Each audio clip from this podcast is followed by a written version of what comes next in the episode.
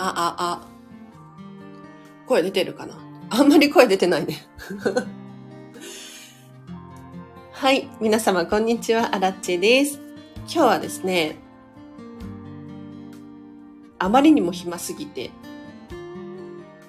ディズニーのお掃除セミナーをライブ配信で開催いたします。これね、以前、こんまり、あ、私、こんまり流片付けコンサルタントなんですけれど、こんまり仲間に、このセミナーを開催したところ、非常に好評で、結局ね、3回くらいやったのかな。トータル30人以上のこんまり仲間に参加していただいて、すごくない？なので、ちょっとこれ皆様にもシェアしたいなと。セミナーはね、1時間半くらいやったんだけれど、今日は30分から1時間くらいかなっていう感じですね。で、コメント欄も受け付けてますので、皆様、あの、盛り上げつつ、聞いていただければなと思います。突然始まりました。では、ディズニーのお掃除セミナー、これ初級編ですね。よろしくお願いします。ちなみに私、アラチェのディズニー歴はというと、とっても浅いです。今ね、4年目くらいなんです。で、4年前何が起こったかというと、皆様、コロナウイルスでございますよ。はい。もうこのコロナがなければ私はディズニーにはハマっていなかったと言っても過言ではないです。というのも当時私飲食店で働いていてコロナのおかげで仕事がなくなってしまったんですよね。で、まあ、こんまり流片付きコンサルタントになろうと思って空いてる時間を使って黙々と勉強していたわけですよ。そんな中、ディズニーが入場者数5000人で営業するよ。なんと、これはチャンスではないかと 思い、ディズニーシーの方がどちらかというとね、私は好きだったので、初めて一人でディズニーシーに行ってみたんです。そしたら、まあ、快適だこと。まずね、アトラクションが空いている。もう並ぶ必要ない。レストランもガラガラ。もう優雅に食事ができる。ショーを見ても、隣に人がいないし、前後にも人がいない。本当にね、快適だったんだけれど、何より感動したのが、ディズニーシーの美しさなんですよ。片付けコンサルタントを目指そうと思う前までは、こんなにディズニーがお掃除に力を入れているなんて気づいてなかったんですね。だけれど、皆様よく考えてみてください。ディズニーに行くと、ゴミが一つも落ちてない。ゴミが一つも落ちてないどころか、落ち葉すら落ちてないんですよ。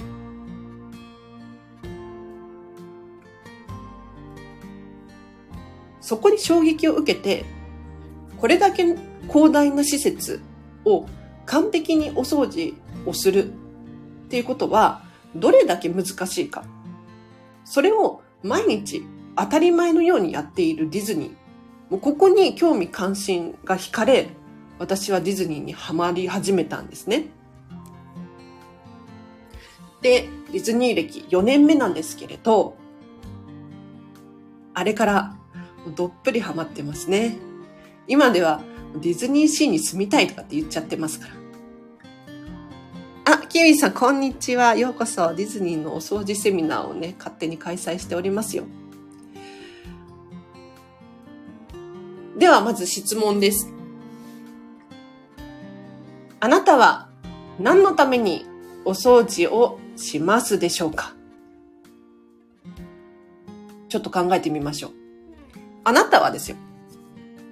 皆様お一人お一人が自分のお部屋、もしくは職場でもいいです。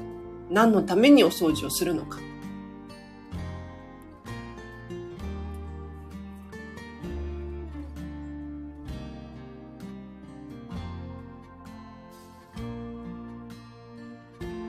私は、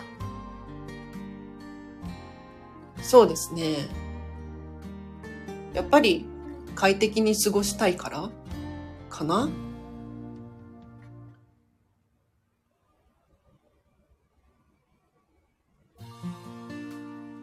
あんまりお掃除は好きじゃないんだけれど実は。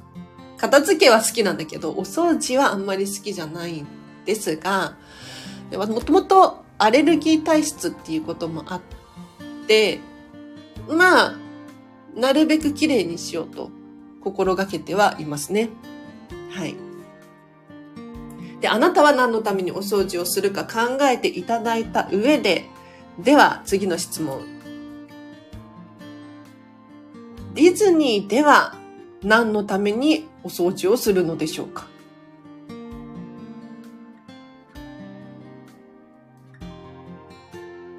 ディズニーのパークの中にカストディアルさんっていうね、キャストさんがせっせとお掃除をしていらっしゃいます。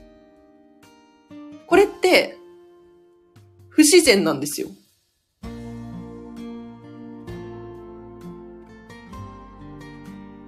って皆様、普通ね、商業施設だったり、レストランで食事をするときに、隣でほうきとちりとりを持った人がせっせせっせと掃除をしていますか？基本的にしてないですよね。なんだけれど、ディズニーでは24時間お掃除をし続けているわけですよ。一体何のためにお掃除をしているのでしょうか？ちなみに今日のセミナーのゴール 一応ね、ちゃんとセミナーのつもりでやってるので、何かというと、ディズニー流のお掃除を学んで、ハピネスを創造しよう。これがゴールでございます。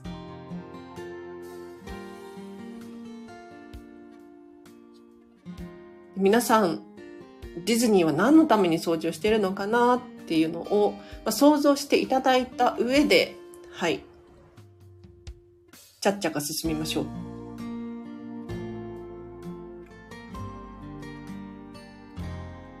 お掃除は平税。平税って言葉ね、私も片付けコンサルタントを知ってから知った言葉なんですけれど、要は、常日頃からやっている行いがとっさの瞬間に出るよと。なので、お掃除やお片付けも同じですね。普段から綺麗な状態であれば何かが起こった時も割と綺麗なんですよ。お掃除もそうですね。で、ディズニーのお掃除、平税だよ。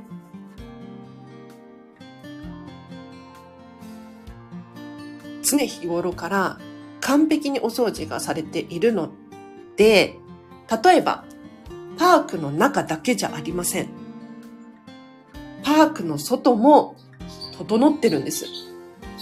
これ私本当にびっくりしたんですけれど、まずね、舞浜駅が美しいんです。舞浜駅降りた瞬間になぜか植木鉢が置いてあって、大きな木がね、いくつも存在するんです。一体誰が手を、手入れをしているんだろうか不思議なんですけれど、舞浜駅周辺がまず綺麗です。で舞浜エリアに車で訪れたことがあるよっていう方、ご存知かもしれないですけれど、ヤシの木がね、ずらずらっと並んでいて、まるで外国に来たかのような雰囲気なんです。で、さらに言うと、ヤシの木の枝がね、たまに落ちてるんですが、もうね、あっという間に回収されて、なくなっちゃうんですよね。で、緑も綺麗に整えられていて、本当に美しいんです。で、そんなディズニーがある舞浜駅周辺なんですけれど、オリエンタルランドのね、社長ともなれば、自らゴミを拾うんです。わかります？なんか通常ね、お掃除のキャストさんがお掃除をしているイメージありますけれど、違うんですよ。そうじゃなくて、全員がゴミが落ちてたら拾うんです。とっさの瞬間に、あ、レシート飛んでったな、ポップコーン落ちたな、と思ったら拾うんです。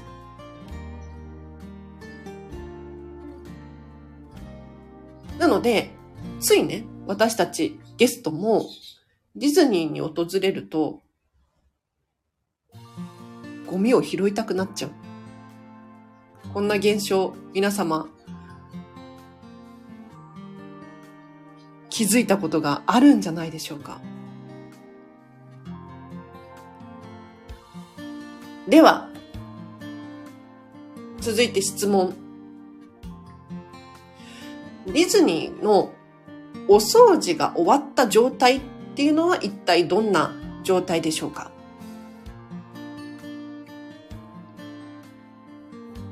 考えてみましょう。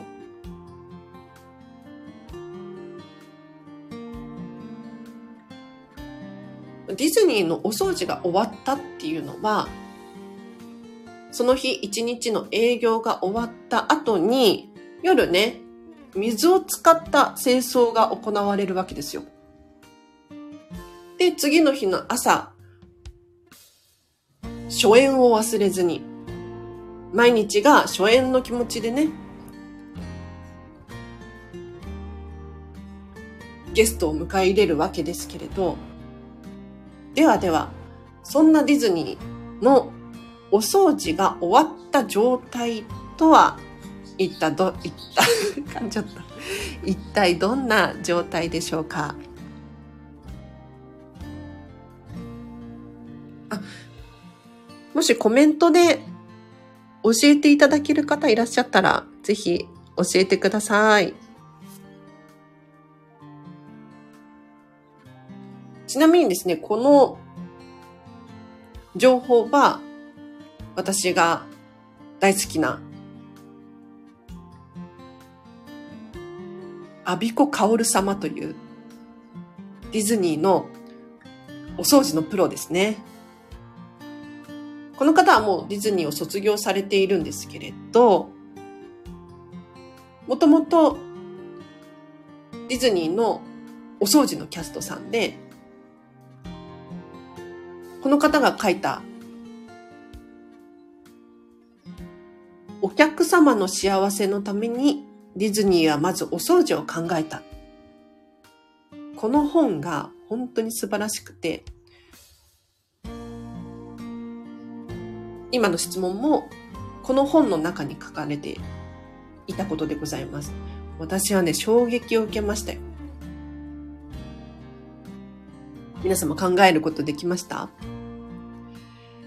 答え合わせいきましょう。答え合わせ。ディズニーのお掃除が終わったサインっていうのは、こちらです。赤ちゃんがハイハイできるレベルです。なんか言われてみると、納得しません？ああ、そうか、そうかと。だから、落ち葉一つも落ちてないんだ。なるほどね。で、このアビコカオル様のね、面白いところが、この本の中に、ディズニーでお掃除が終わったサインを言葉でみんながわかりやすいように表そうじゃないかっていうふうになった時に、まあ、たくさん案が出たんですって。で、最終的には、この赤ちゃんがハイハイできるレベルで統一しようっていうことになったんですが、アビコカオル様はね、本当はこっちが良かったっていう、お掃除が終わった状態があったんですけれど、な、なんだと思います？びっくりしちゃったんですが、アイスクリームを落としても食べれるレベルでいこう。いや、これを読んだ時にね、ちょっとそれは難しいんじゃないって思ったけれど、でも本当にそうしたかったらしい。結局ね、それはできなくて、赤ちゃんがハイハイできるレベルなら、お掃除が終わった状態と言えるでしょうっていうことになったらしいです。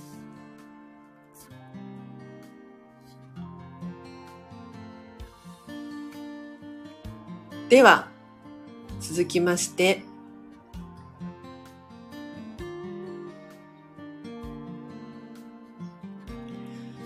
ディズニーでは、45分おきにトイレ掃除の巡回があります。それはなぜでしょ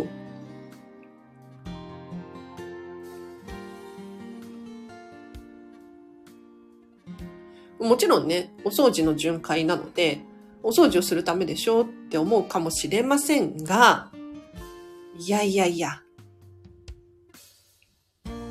お掃除する以外の目的が実はたくさんあるんですね。ちょっと皆様考えていただきましょう。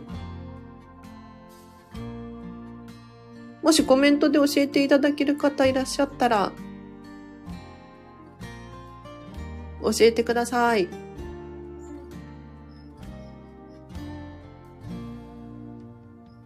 いなければそうだな。こんまり仲間向けにこの質問をした際に出た答え。さすがお片付けのプロよね。レベル高すぎてびっくりしたんですけれど。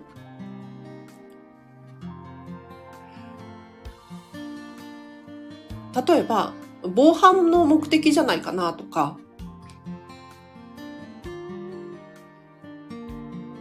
あと具合悪くなってる人がいるからかなとか、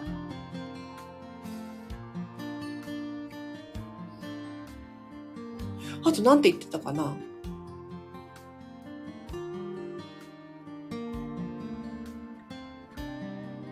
とにかく正解なんですよ。で、45分おきにトイレ巡回をするっていうのがポイントで、45分間隔であれば常に綺麗をキープできる。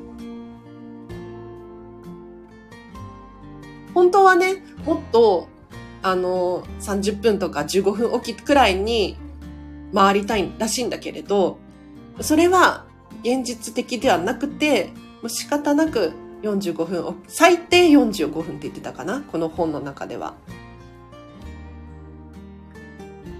なんですって。で、答え合わせいきましょう。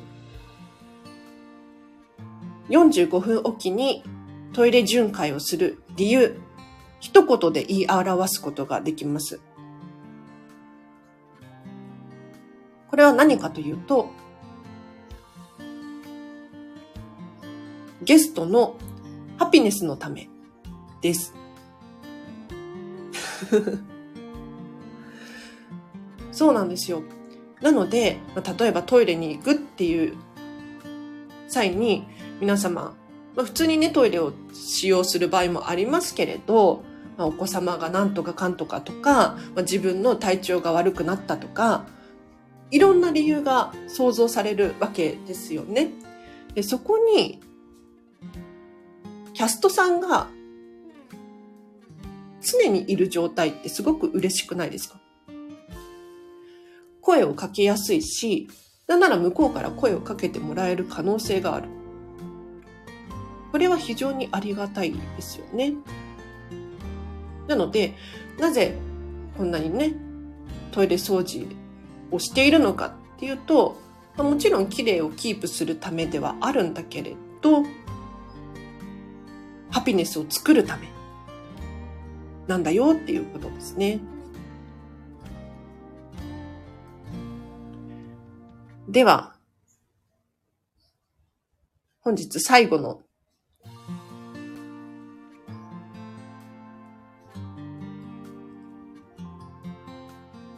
これメインのトピックですね。はい。ハイライト。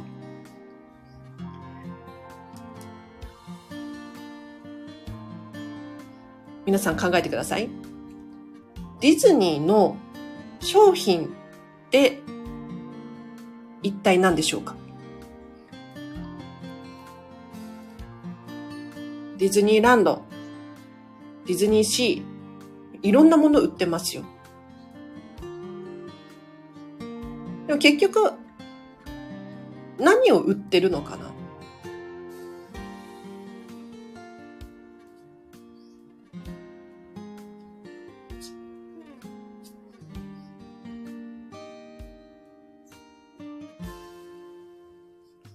いかがですか？もしコメントできる方いらっしゃったら教えてください。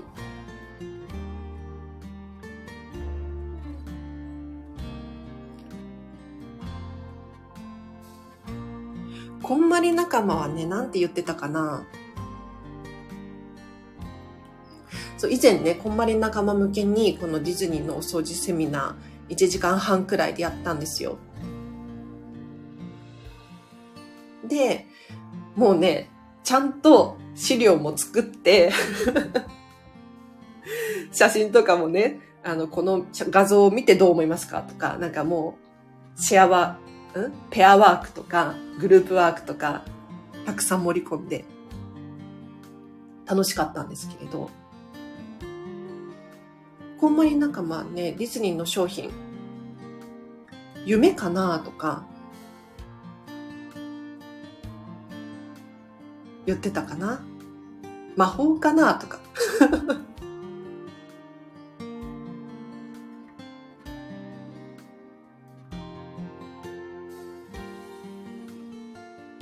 ということで、答え合わせいきましょう。ディズニーの商品はですね、ハピネスの創造です。いや、なんか言われてみたらそうだなって思いますよね。で、この想像っていうのは、あの、作り出すっていう意味です。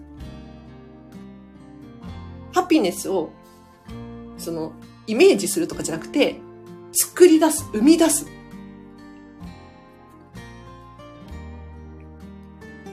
で、今日お伝えしているディズニーのお掃除についてなんですけれど、お掃除もじゃあ何のためにしてるのかって言ったら、これなんですよ。ハピネスの創造。このためにしている。もちろんね、あの、綺麗な環境だから、ゲストが嬉しいっていうこともあるんだけれど、じゃあ、カストディアルさんのお仕事って、お掃除をするだけかって言ったら違いますよね。皆さんご存知の通り、道案内もすれば、お誕生日のメッセージシールを書いたり、写真のお手伝いをしたりとか、ゲストの案内をしたり、まあ、いろんなお仕事をされているわけですよ。お掃除っていうのは、あくまで手段であって、目的ではない。もちろん、あの、ありますよ。綺麗にしたいっていう気持ちはあるんだけれど、だったら夜に水で完璧に洗い流すっていうことを毎日しているので、お昼のお掃除に関しては、完璧にお掃除をするというよりかは、ゲストに声をかけられやすい環境だったりとか、困っている人を助けることによって、ハピネスを作ることができるんですよ。はい、ということで、今日のディズニーのお掃除セミナー、今日はもう初級編ですね。以上でございますが、いかがでしたでしょうか？これを知ったときに、私はそんなにお掃除が好きじゃなかったんだけれど、なんかお掃除って深いなってすごく思ったんです。なんかお家をね、お掃除するときって、なんか、埃も結局、毎日発生するわけじゃないですか。お片付けは、あの、出さなきゃ散らからないので、お掃除とはまた別なんですよね。なんか水回りも使えば水垢がつくし、ぬるぬるしてくるし、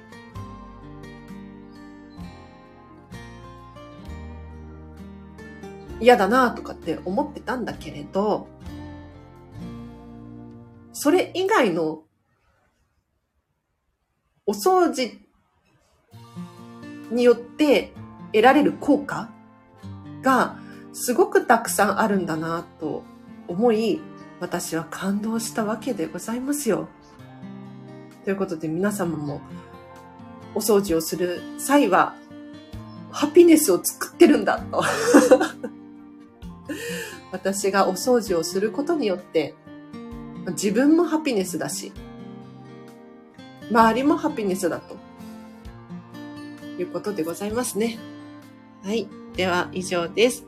今日お話しさせていただいた内容はですね、えっ、ー、と、アビコカオル様の書籍、後でリンク貼っときましょうか。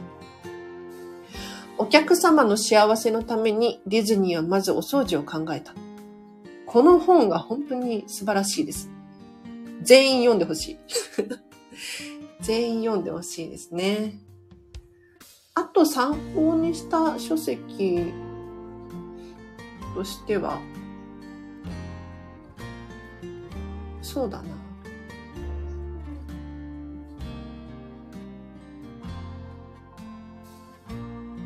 でも結局ディズニーの本ってみんな似通ってるんですよね。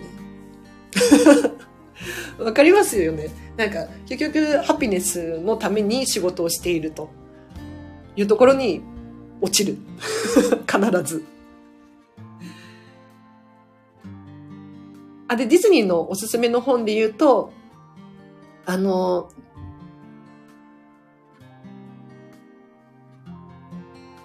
鏡敏夫様の海を越える想像力。これもね、本当に読んでほしい。これはちょっと、今、新品で買うことはできないので、中古で買うしかなくなっちゃうんですけれど、あの、鏡敏夫様って、日本人でたった二人しかいないディズニーレジェンドなんですよ。ディズニーレジェンドって何かっていうと、まあ、ディズニーに、ま、すごい功績を与えたみたいな人で、世界中のディズニーパークに無料で入れる。で、この人はもうおじいちゃんなんですけれど、元ディズニーの社長さんで、今は、なんだっけな、会長を辞めて、何やってんだったかな？忘れちゃった。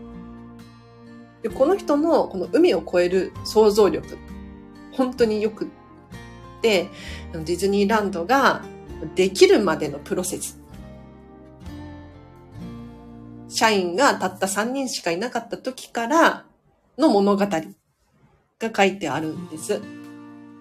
で、まあ、ちょっとネタバレ、ちょっと私が喋りたいからいいですか？もう終わりなんで、終わ終わるんで、はい。これだけ喋って終わります。海を越える想像力って、どういう意味だと思いますか？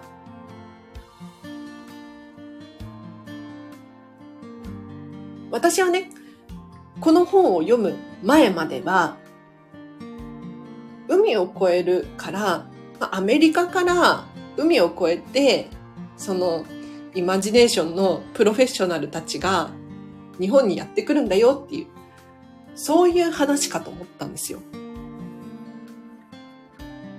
違うの。びっくりしちゃった。ここで言う海っていうのは、本当に海で、千葉県の浦安市にある本物の海。ここってもともと、漁師さんたちがすごくたくさん住んでいらっしゃって、漁業が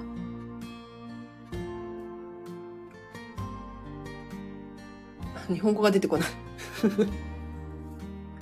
栄えていた町だったんですね。なんだけれど、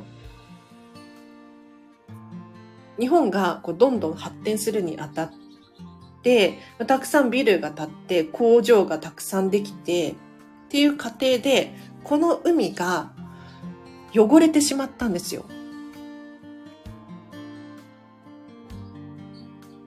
途端に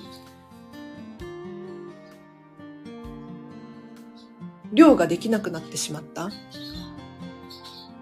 で千葉県浦安市は困るんです。この海使えなくなってしまった。で、町にはたくさんの漁師たちが住んでいて、しかもすごく栄えていたんですね。これは困ったぞと。でももう海は使えないから、出した結論は、埋め立てる。これ一択だったみたいです。でもね、埋め立てたところで、じゃあ何をするのか。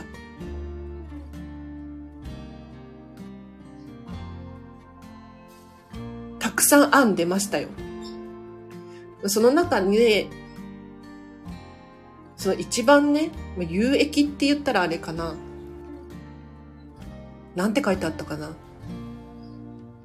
有力だったのが、工場を作るっていうことだったんです。もう日本がどんどん発展していって、えー、と盛り上がってる時代だったから、周りはどんどんそういう産業が増えてきている。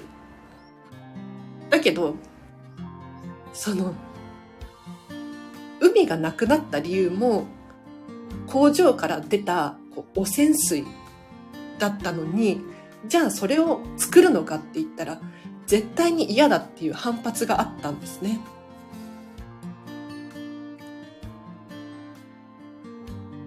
そこで、なんやかんや、どういうあの理由かわかんないですけれど、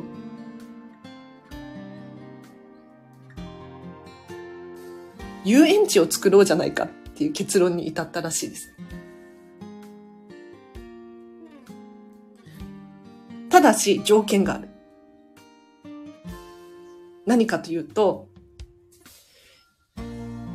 今までここは漁師町で栄えていた。それを超える遊園地じゃないとダメだ。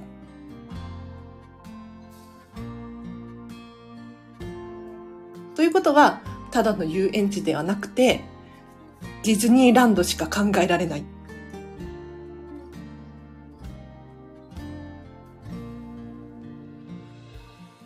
ていうことなんですって。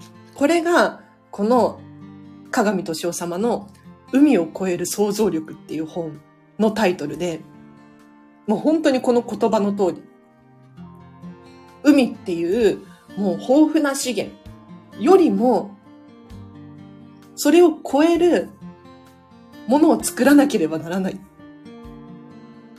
でも今ね、本当にちゃんと現実としてディズニーランド、ディズニーシーが海を越えてくれてるんですよね。